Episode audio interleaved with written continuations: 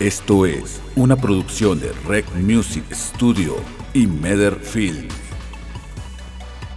Rómpela con Adolfo Olivares. Hola, ¿qué tal? Bienvenidos y bienvenidas a este nuevo concepto de Rómpela. Mi nombre es Adolfo Olivares, soy parte de Colectivo Mestizo y en conjunto con Meder Films estamos eh, trayendo a este nuevo proyecto que, en donde estaremos entrevistando a personas que la están rompiendo en su ámbito y esto con el fin de que nos ayude a nosotros que también la queremos romper. El día de hoy tenemos como invitado a un conferencista que ha dictado más de 10.000 conferencias y más de 1.200 talleres a, a nivel internacional en temas relacionados con eh, superación personal, con liderazgo, este, automotivación y sobre desarrollo personal. Así que el día de hoy tenemos aquí a Eduardo Carranza. Eduardo, bienvenido a este episodio. Muchas gracias Adolfo, muy buenas tardes, muy muy muy contento de esta invitación y sí efectivamente ya algunos años, solamente 32 años de dictar conferencias en todo México, Centro y Sudamérica. Ok, ¿y cómo empezaste con, con esto, Eduardo? Antes de dedicarte a, a dar conferencias, ¿qué es lo que hacía Eduardo Carranza? Ah, bueno, pues antes, yo soy de Monterrey, Nuevo León. Yo nací en Monterrey, eh, pues fui paletero, bolero de zapatos, vendí periódico, fui albañil, taxista, eh, intendente, trabajé en un banco, no puedo decir la marca, pero en un banco, haciendo el aseo, lavando los baños. Soy de la Coyotera, de- ahí pues Granja Sanitaria, Independencia. Yo vengo de barrio y sigo siendo de barrio, ¿no? Ahorita ya como conferencista pues he tenido una gran oportunidad de compartir escenarios con Adela Micha, Adal Ramones, Jordi Rosado, Marco Antonio Regil, César Lozano, Carlos Slim, Vicente Fox, Pedro Ferriz de Con y algunas otras personalidades. Gran parte de las eh, intervenciones que tengo en conferencias en universidades o en empresas me hacen esa pregunta que tú me acabas de hacer, bueno, ¿cómo comenzó Eduardo Carranz? Yo tenía dos grandes pasiones, Adolfo. ¿Cuáles eran y siguen siendo mis dos grandes pasiones? Primera, contar chistes. A mí me encanta contar chistes y les puedo prácticamente estar todo un día contando chistes y no repito ninguno. Y la segunda grande pasión que yo tenía y que sigo teniendo es dar clases. O sea, desde la secundaria, preparatoria, cuando el maestro decía, a ver, ¿quién quiere exponer? Yo era el primero en levantar las manos. Y luego, ¿quién quiere exponer mañana? Yo otra vez. No, tú no, Eduardo, porque ya pasaste. Otra vez quiero exponer, otra vez quiero exponer. Entonces, ¿qué hice yo? Las dos pasiones que eran contar chistes y, a- y hablar en público, las combiné Ajá. las entrelacé y ahí elegí ser conferencista motivacional profesional. En 1991, donde yo estudié en Factia, hubo un concurso y ese concurso se llamó ¿Quieres ser conferencista? Así se llamaba el concurso.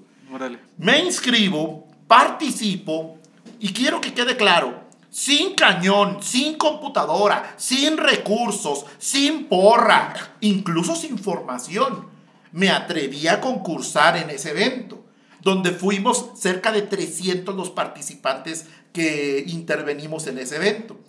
Se hizo como tipo la academia, donde hubo como eliminatorias.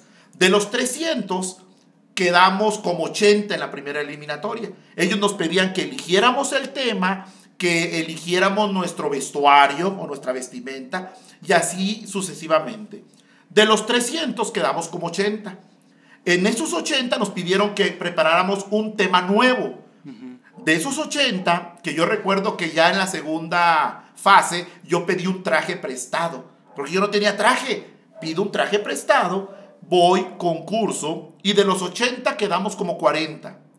De los 40 como 15, y así sucesivamente. No te hago ahora sí que el cuento largo, pero ese concurso lo ganó una muchacha de contabilidad, No manches. el segundo lugar. Porque el primero yo me lo llevé. Este llevaste el primer Yo me llevé el primer lugar, que recuerdo que en ese tiempo el premio era un millón de pesos, que ahorita vienen siendo mil pesos, los cuales ya debía. El segundo premio era una cena con el director, que yo me acuerdo que ni me pasaba la, la carne por estar pensando, estar frente al director. Y el tercer premio, que fue el que creo que más me impactó, fue compartir el escenario con Pedro Ferriz de Con y participar en el segundo simposium de administración que organizaba la facultad. Eso ya fue prácticamente en 1992 o 93, cuando expuse esa conferencia. Y ahora sí, estoy muy contento, te voy a decir por qué. Porque la próxima semana, Dios mediante, Ajá. expongo en Factia, pero en el 70 aniversario de la facultad. O sea, que ese joven intendente, ese joven taxista, ese joven becado, toda mi carrera yo terminé eh, siendo becado por escasos recursos. Ahora Eduardo Carranza ha regresado, pero ahora como conferencista. O sea, si a mí alguien me va a decir, rómpela, pues yo soy experto en eso. Porque de mero abajo he logrado sobresalir. Mucha gente dice, este cuate se cree mucho. No me creo mucho, ni soy mucho, soy un ser humano, un simple mortal pero que le echo ganas. Que no le tiro tanta flojera como mucha gente que a las 11 de la mañana se andan levantando. No, tenemos que poner manos a la obra. Así fue como comenzó mi carrera, digamos, como conferencista. Yo recuerdo que comencé primero trabajando para empresas muy pequeñas. Nunca se me va a olvidar que mi primer conferencia, digamos, ya profesional o curso profesional, fue en un despacho de abogados o un buffet jurídico. Ahorita empresas como Teléfonos de México, General Motors, Mary Kay, eh, Telcel, eh, Banorte, eh, Sanborns, Inbursa, American Airlines, ellos son mis clientes en la actualidad. Entonces, ¿cómo es posible que una persona que antes estaba lavando los baños en un banco, ahora sea una persona que forme profesionales en empresas de esa naturaleza? ¿Y quién dice que no? ¿Quién dice que no se puede? Entonces, así fue como comencé en general. Está muy interesante porque muchas veces la gente dice, no, pues Eduardo Carranza ya, ya está ahí, pero siempre ha estado ahí, ¿no? Y no ve qué hay detrás de, de, ese trabajo, de ese esfuerzo, a lo mejor, como dices tú, eh, que hay detrás del Eduardo Carranza que tenía que estar limpiando eh, los baños, que tenía que estar vendiendo. Entonces, ¿cómo, cómo fue que que venciste todo, todo, o sea, yo creo que tenías todo en contra para a lo que la gente cree de, de no poder romperla, pero a final de cuentas, ¿qué fue lo que hiciste para estar ahorita en, en donde estás? algo muy importante, pero sigo lidiando con ello. La gente podría decir, antes Eduardo eh, lavaba los baños en un banco, lo sigo haciendo en mi oficina. O sea, no sé por qué hay gente que se le sube o se nos sube a la cabeza, yo ya no lavo baños, yo ya no limpio, yo ya no, yo ya no toco puertas. Yo, Eduardo Carranza, sigo tocando puertas. Si yo voy a Querétaro, voy a Toluca, voy a Monterrey, voy a los parques industriales y toco, en este caso, las casetas de vigilancia, soy Eduardo Carranza, me puede proporcionar el dato de la persona de recursos humanos para ofrecer mis servicios. Así comencé hace 30 años. Porque ahorita muchas personas ya todo lo quieren solucionar con las redes sociales. Ya puse mi página web, que la gente me vea y me hablen. Eso nunca va a pasar. No debemos de olvidar cómo comenzamos. Nunca debemos de olvidar nuestros orígenes. Entonces, el hecho de que anteriormente estaba picando piedra, sigo picando piedra. Oye, Eduardo, pero anteriormente cuando empezabas, ¿cuánta gente te decía comentarios negativos de que no lo ibas a hacer? Siguen habiendo comentarios negativos. Siempre va a existir eso. Tenemos que ser lo suficientemente inteligentes para poder filtrar los comentarios de la gente. Siempre va a haber gente envidiosa. Siempre va a haber gente criticona. Ahorita los, eh, ¿qué? Haters u odiosos, no sé cómo les llamen, en las redes sociales, siempre van a existir. Y su finalidad es hacerte sentir mal. Tú decides si les haces caso o no. Entonces, esas barreras, esas dificultades eran, son y seguirán existiendo siempre. ¿Y cómo le haces tú, Eduardo, o para cuando alguien te dice un comentario negativo para poder darle un batazo. Mira, a mí me vale que eso. Mira, yo pertenecía a dos pandillas. Yo vengo de barrio. O sea, a lo mejor ahorita no se la puedo partir, pero antes sí lo hacía, ¿sí me explico? O sea, cuando una persona viene de, de picar piedra y que, que ha sentido hambre, que ha sentido frío, que ha sentido golpes de la vida, no solamente emocionales, sino también golpes en mi rostro, en las riñas, pues ya llega un momento que dices tú, ¿para qué le voy a temer? ¿Sí me explico? Entonces, creo yo que eso es muy importante y forma parte de la inteligencia emocional, de tener como ese escudo emocional ante la adversidad y la crítica. Es que Eduardo anda en cosas malas. Que piensen lo que quieran. Yo sé que no anda en cosas malas. Es que Eduardo es homosexual. Sé que no lo soy. Y si lo fuera, ¿qué tiene de malo ser? O sea, ¿qué quiero decir con esto? El problema de muchos de nosotros es que le damos demasiada importancia a los comentarios u opiniones de los demás. Entonces, yo creo que es muy importante, no, no quiero decir que aquí una maldición, pero que te valga moder. Que te valga que eso, que sigan hablando, que Dios los bendiga y que a mí no me olvide. Exacto. Sí, eso, eso es muy importante, ¿no? Los ruidos externos. Pero en cuanto a ruidos internos, ¿tú cómo le haces cuando has tenido dudas de ti mismo o no te pasa el, el no creer? Te voy a decir una experiencia que yo creo que la he platicado pocas veces y aquí en este programa la voy a compartir una vez más. A mí me contratan para dar un curso de capacitación en una empresa aquí en Saltillo. Yo iba empezando prácticamente aquí en Saltillo. Entonces me dice, ¿sabes qué? Esta empresa quiere un curso de trabajo en equipo. Órale pues. ¿Cuánto cobras? Tal cantidad. Órale pues. Doy el curso, que duró como tres días. Y la, la empresa que me subcontrató, o sea, la que tenía el enlace con la empresa, me dice, Eduardo, no le gustó el curso al dueño. Muy malos comentarios tuvo acerca de tu trabajo. Le digo, pero es que él me dijo que muchas felicidades, que le gustó mucho mi trabajo. Pues quizás te lo dijo para no hacerte sentir mal. No nos van a pagar la factura. Ya dijeron que no quieren continuar con nosotros, pero yo te voy a dar 500 pesos en ese tiempo. Por lo menos para lo que te gastaste de gasolina. Eso fue real. Estando yo en Monterrey, allá en Galerías, en Liverpool, estoy yo ahí sentado por el área de comidas y veo al empresario caminando ahí. Yo cuando lo veo dije, ching, me va a ver porque se enojó, porque no le gustó mi conferencia, mi curso. Yo, yo traía unas pastillitas de las de menta, de las de Tic Tac, me acuerdo, así, así de menta. Entonces yo me hago así el que estaba leyendo lo, lo que dicen letras pequeñas y me ve y me dice, licenciado. Y yo dije, ya valió. Y me paro y me abraza. Extraordinario curso. Valió la pena los 37 mil pesos que me cobraron. Eso fue real. O sea, ¿cómo? Le cobraron 37 mil, claro, y valió la pena hasta el último centavo. Hubo un cambio actitudinal, hubo un cambio de mejora emocional en mi empresa. Me subió la presión. Yo me empecé a sentir mal, como que si me inflaran la cabeza. Yo sí me sentí raro, del coraje. Yo era recién casado. Entonces yo le decía a la que era mi esposa, pasó esto y esto y esto, y me decía ella, ¿y por qué ocurrió eso? Le digo, pues es que pues me engañó esta persona. Dijo que no les gustó. Me dice, oye, ¿y a, ¿y a poco lo necesitas? Lo pues que yo trabajo para empresas muy pequeñas. Pues lánzate a grandes ligas. Crea tu propia empresa, me decía ella. Crea tu propia empresa. Haz tu acta constitutiva. Date de alta en Hacienda. No lo necesitas. Y así empecé.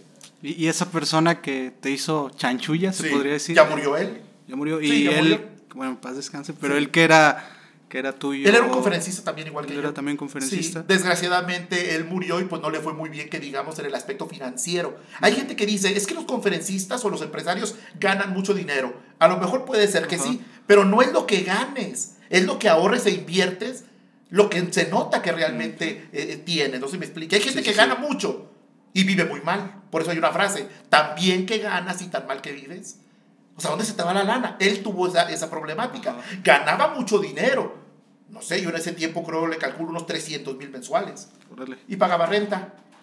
Nunca tuvo una casa propia. O sea, porque se lo gastaba en puras cosas, viajes, lujos y tratar de aparentar cosas que a lo mejor no le funcionaron. Yo aprendí mucho de él, aunque me haya engañado con eso, seguí trabajando con él, pero ya bajo mis condiciones. Y llegó un momento en que él me lo dijo, dice Eduardo, ¿cómo cambia la vida? Cuando yo lo llevé a una agencia de autos y le dije, elige el carro que tú quieras. Te lo voy a prestar mientras trabajes tú para mí ahora. Elige el carro que quieras. Entonces yo tenía que cerrar ese ciclo también. Sí. ¿Me explico? Entonces es, es, muy importante en lo que se refiere a lo que ahorita me, me preguntabas, de esas barreras o esa adversidad, que aprendamos a perdonar y aprendamos a seguir adelante. Si tú dices, es que una persona me estafó hace un año, te vas a topar con otro que lo va a intentar hacer dentro de dos, tres años o dos, tres meses. Va a ser otra persona diferente.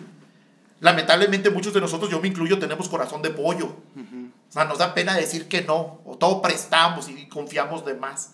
Pero bueno, ahora, ahora sí que formaría parte de otro tema, ¿no? Pero sí, así fue como pasó el hecho de cómo yo pude salir adelante de una situación de esa naturaleza. Y casi siempre, cuando nosotros sobresalimos es después de una decepción, después de una estafa, después de una tranza, es como nos hace despertar. La gente cree que todo es éxito. No, es que la gente este, que la rompe, que la hace, en todo le va bien. No es cierto. En muchas cosas nos va mal. Pero le seguimos atorando. Y lo seguimos intentando. Sí, ahí está la, la, diferencia. Por decir en ese que dices que cierras el, el, trato con esta persona que tenía con empresas grandes, ¿tú cómo empezaste a a vender tu, tu, servicio. En este caso, pues tu producto pues son las conferencias. Mira, otra mala experiencia, pero bueno, un día me contratan de una empresa muy grande, que no puedo decir nombre, está aquí en Ramos Arispe, la más grande después de General Motors. Me contratan y trabajé mucho tiempo. La persona que me subcontrató, volviendo a lo mismo, que no tenía mi empresa todavía, me recuerdo que me dijo, te voy a pagar 150 por hora. La empresa paga 300, pero te voy a dar 150 a ti.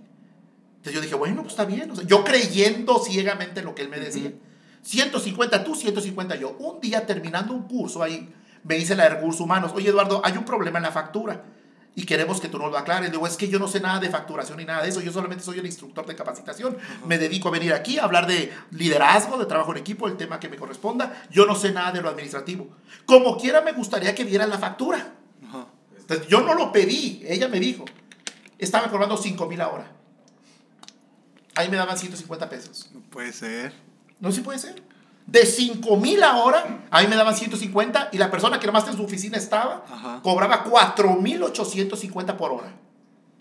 Me volvió a subir la presión. O sea, fue otra mala experiencia. Entonces, la persona de esa empresa, que no puedo decir nombres, dijo, Eduardo, porque vio que me sentí mal, Ajá. ¿qué si tienes? ¿Te ves pálido? No, no, no, no. Y yo no le quise decir.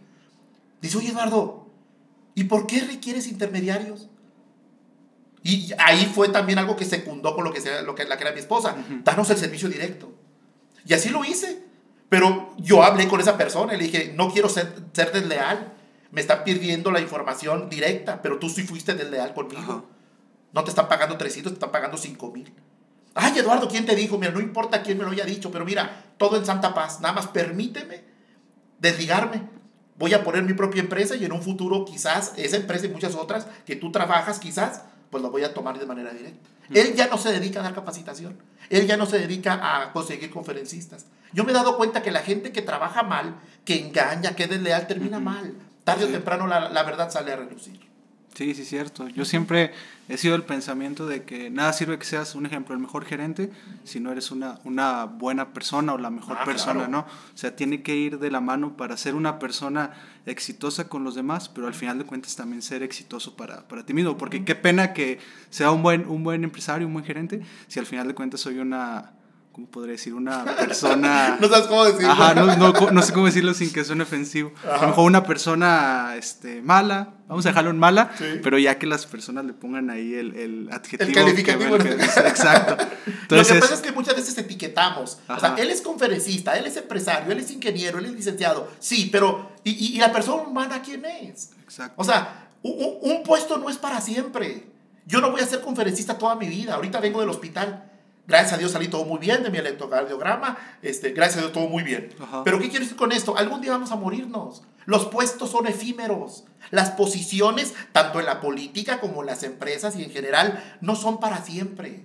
Yo les digo en mis cursos de liderazgo, ¿de qué sirve que tengamos maestrías, doctorados en varios países si un buenos días nunca sale de tus labios? Si un gracias nunca, sal- nunca mencionas, si un por favor nunca te dignas a decir.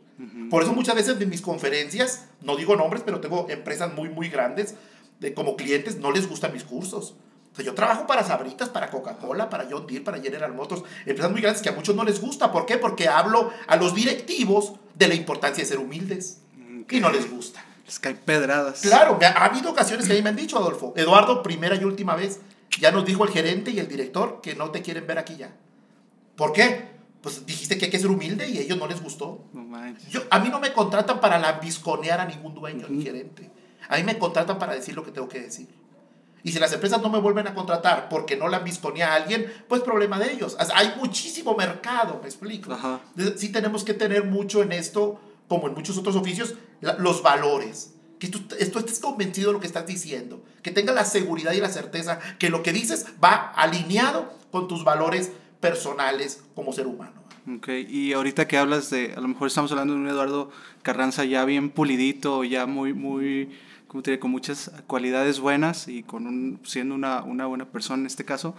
¿Cuál consideras tú, Eduardo, que, que fue tu peor versión? O sea, el peor Eduardo Carranza que, que, que has tenido. Pues yo creo que ha habido muchas etapas, no todo, como Ajá. dijimos ahorita, no todo es bueno, pero sí ha habido eh, situaciones en las que para mí han sido, ¿cómo te puedo decir?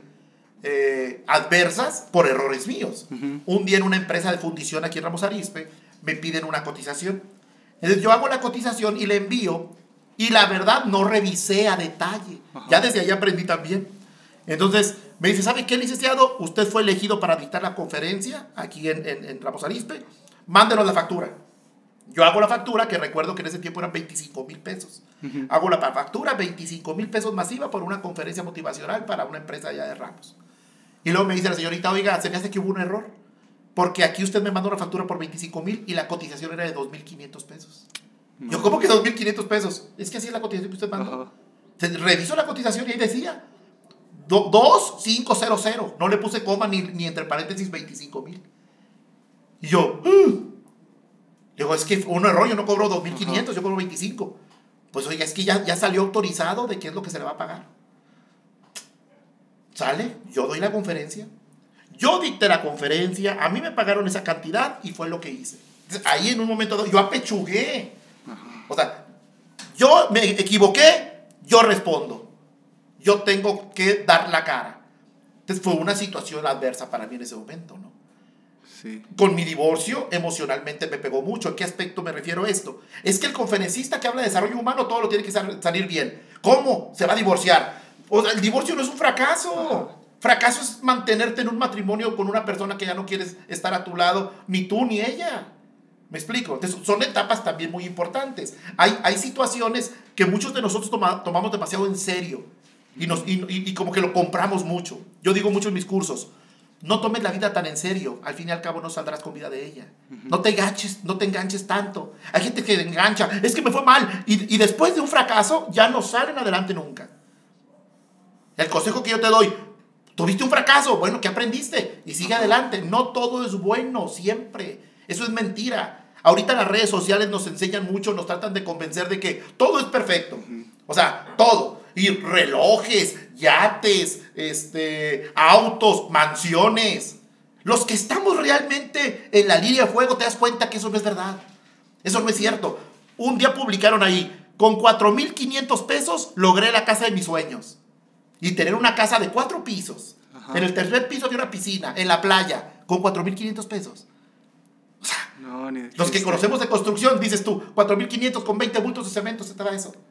Bueno, tú dirías, ¿quién va a creer eso? Lees esas publicaciones y dice, info, ¿dónde deposito? Pásame tarjeta. Ajá. Gente que estafan. O sea, la gente quiere el éxito sin rompérsela. O sea, ¿cómo? Ajá. O sea, la quieres peladita ahí en la boca, papá. Mamá, pues no. Entonces, la gente ahorita quiere fruto, pero no está dispuesto a sembrar.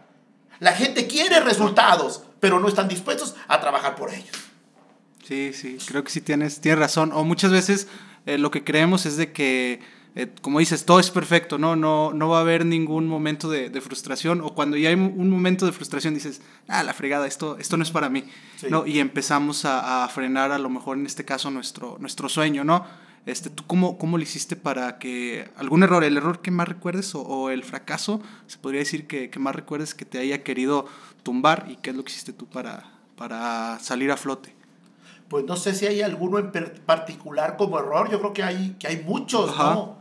Muchísimos. El... Yo procuro mucho aprender en cabeza ajena.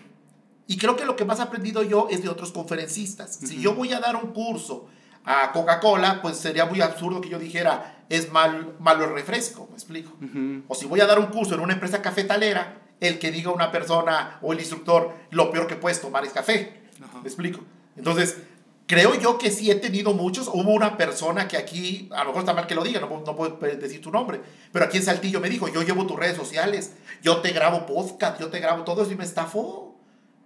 O sea, hasta me amenazó de que iba a, a- a secuestrar a mi hijo. Y es muy famoso aquí en Saltillo. No puedo decir nombres. Yo digo que voy a decir el nombre hasta que en un momento dado quizás él muera. Y yo voy a decir, ya voy a descansar en paz. Pero entonces, creo yo que soy demasiado confiado. Sí. O sea, ese es un problema. Confío demasiado en la gente. Y la gente sabe, nada más el día de hoy, tres personas, me prestas tu camioneta, me prestas tu camioneta. Y me la regresan como sonaja. Todavía en fregón, la gente no cuida. Y me dice mi hijo, y tú conoces a mi hijo, Sí. dice mi hijo, papá, es que tú nunca dices que no. Préstame la camioneta, la prestas. Préstame dinero, lo prestas. Préstame el- la cabaña, la apretó, prestas. Pensando yo que toda la gente es como yo. A mí préstame un vehículo con medio tanque, te lo regreso lavado y con el tanque lleno. Sí. Mucha gente no es así. Le, le prestas el carro con el tanque lleno, con el tanque lleno o medio, te va vacío. Y aparte quemado del tablero. Y le falta una copa. Y te dice, pues así estaba. Y pierdes amistad, pierdes dinero, pierdes capaz que hasta el carro porque hasta chocolate te lo pueden re- regresar. Entonces yo creo que ese es un error de los que más he cometido, que soy demasiado confiado y demasiado buena gente. Sí, creo Di- que- Necesito ser. Sí, sí, sí, de hecho sí me he dado cuenta de que puede ser que a lo mejor los mismos eh, pues, errores que has cometido, pues eh, son por, por confianza, ¿no? Exacto. Y ahorita, este, ya para, para terminar, Eduardo, me gustaría que, que nos dieras tres consejos que te han llevado a ti o que te han catapultado y te han puesto en donde estás actualmente. Bueno, un consejo, la persistencia. O sea, ser tercos, seguir y seguir y seguir. Es insistir y persistir demasiado. Si yo les dijera cuánto facturé cuando llegué aquí a Saltillo, yo aquí a Saltillo llegué el 28 de marzo de, 28 de, marzo de 1998 a las 2 de la tarde. Recuerdo eso, llegué a Saltillo el 28 de marzo de 1998 a las 2 de la tarde. Con un hambre tremenda, me llevaron a comer ahí al restaurante Viena, no sé si estoy exista ahí, presidente Cárdenas. Bueno. ¿Cuánto facturé los primeros tres meses? 0.0. Yo llegaba a una empresa y decía, ¿sabe qué? Necesito ofrecer mis servicios. ¿Con quién has trabajado? Es la pregunta que más me hacían aquí en Saltillo. ¿Con quién has trabajado? Con nadie. Pero si usted me contrata va a ser la primera persona. Y en la patada en el trasero era la, la, la, la siguiente prácticamente. Llegué con una señora que le dije, señora, ah, porque yo me acuerdo que abrí la sección amarilla en ese tiempo, la sección amarilla, y dije, donde abra la sección amarilla y la empresa que hay ahí, voy a hablar. Y si no me contratan, mejor me voy a una planta y trabajo de gerente de recursos humanos o trabajo de gerente de planta y, y dejo de, de, de, seguir mi sueño como ser conferencista. Voy a esa empresa, me dice, ¿para quién ha trabajado, señora? No he trabajado para nadie. Yo recién voy llegando de Monterrey. Allá en Monterrey más o menos me conocen algunos, pero aquí en Saltillo no. Y le digo, deme la oportunidad de dar un curso. Si no le gusta, no me lo pague. Pero si sí le gusta, me lo paga al final del curso. Y me dice, señora, ah, bueno, viendo la posibilidad de que me puede salir gratis, le entro. ¿Qué necesita? Tráigame los empleados que quiera. El toro más bravo. Actitud, trabajo en equipo, mandos intermedios, lo que usted quiera. Reúne a la gente, doy el curso y ella misma me dice, Eduardo, me encantó el curso. Y toda mi gente bien contenta con el curso. Dame la factura, en ese tiempo las facturas no eran electrónicas, eran hacia mano.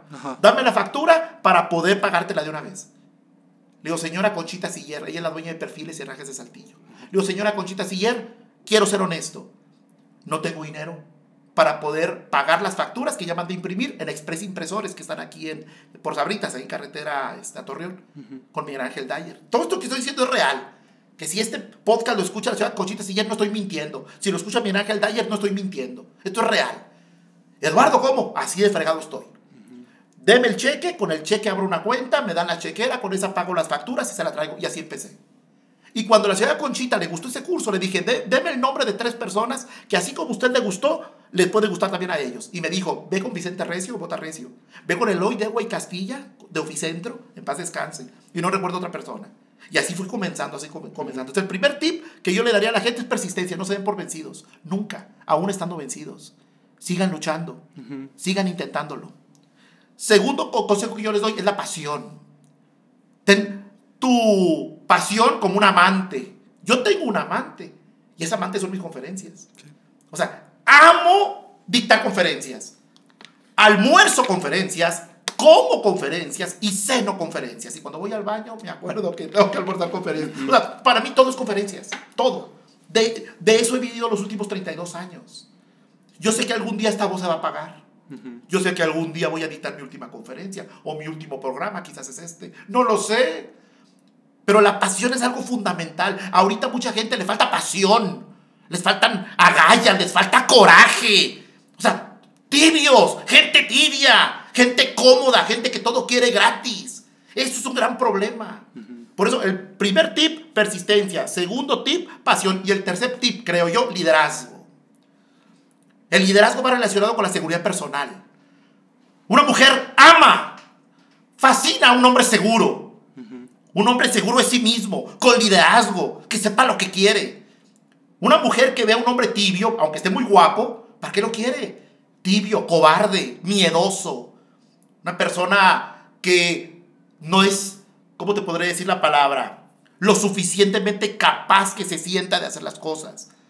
Ese es un punto muy importante, un tip que yo les doy, liderazgo. Y liderazgo es hacer que las cosas sucedan y que el mundo ruede.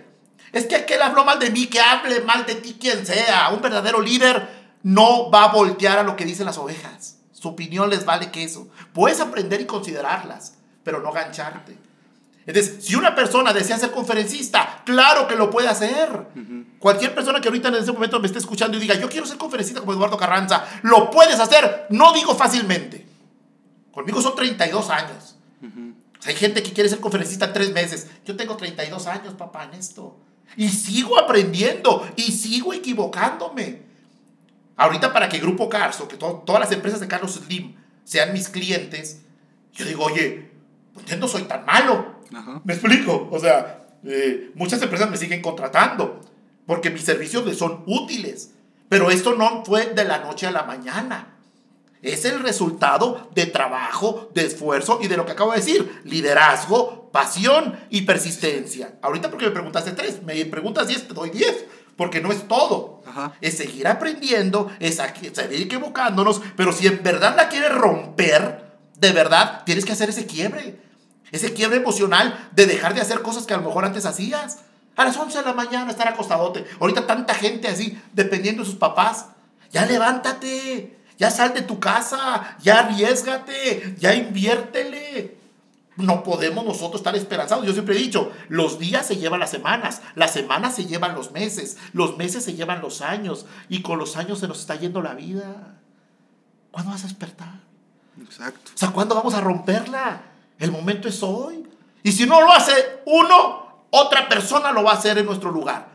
Y después no nos quejemos, es que soy pobre, ay, es que me va mal económicamente, ay, qué pobrecito de mí. Ya deja de sentirte víctima de los demás y deja de sentir lástima de ti mismo. Es el momento simple y sencillamente de hacer que las cosas sucedan.